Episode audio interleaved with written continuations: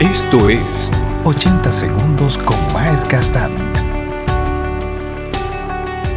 Mateo capítulo 25, versículo 15. La palabra dice que a uno se le dio cinco talentos, y a otro dos, y a otro uno, a cada uno conforme a su capacidad. No es falta de oportunidades, es falta de capacidad.